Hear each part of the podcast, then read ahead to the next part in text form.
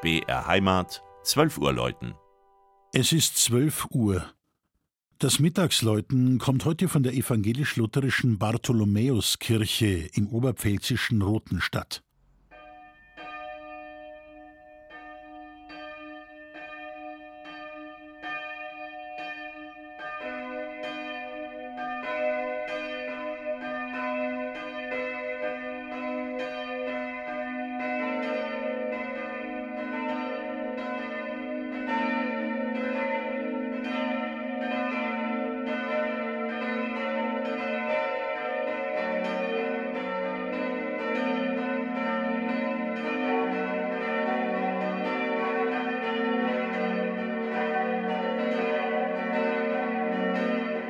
Rotenstadt ist ein Ortsteil im Südwesten von Weiden und war bis Mai 1978 eigenständige Gemeinde.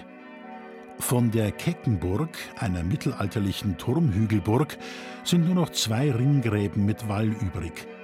Zudem steht hier die neugotische Gruftkapelle der Herren von Satzenhofen, einem alten, ursprünglich niederbayerischen Adelsgeschlecht, das über 350 Jahre lang in Rotenstadt ein Hofmarkschloss bewohnte.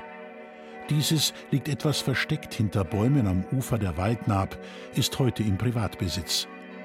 Zwischen Schloss und Keckenburg erhebt sich die Bartholomäuskirche, eine im Kern frühgotische Chorturmanlage. Mehrfach wurde das Gotteshaus im Lauf der Geschichte umgebaut oder erweitert, zuletzt 1911, als man auch den Treppenturm an der Südwestseite anfügte. Rund 250 Jahre lang feierten beide christliche Konfessionen ihre Gottesdienste in St. Bartholomäus, nachdem Pfalzgraf Christian August von Sulzbach 1652-53 für sein Herrschaftsgebiet die gemeinsame Nutzung kirchlicher Einrichtungen durch Katholiken und Protestanten angeordnet hatte. In Rothenstadt musste man sich zeitweise sogar ein Pfarrhaus teilen – mit der Auflösung des Simultaniums im Jahr 1910 wurde die Bartholomäuskirche zur evangelisch-lutherischen Pfarrkirche. Ihr Innenraum hat sich sein barockes Erscheinungsbild weitgehend bewahrt.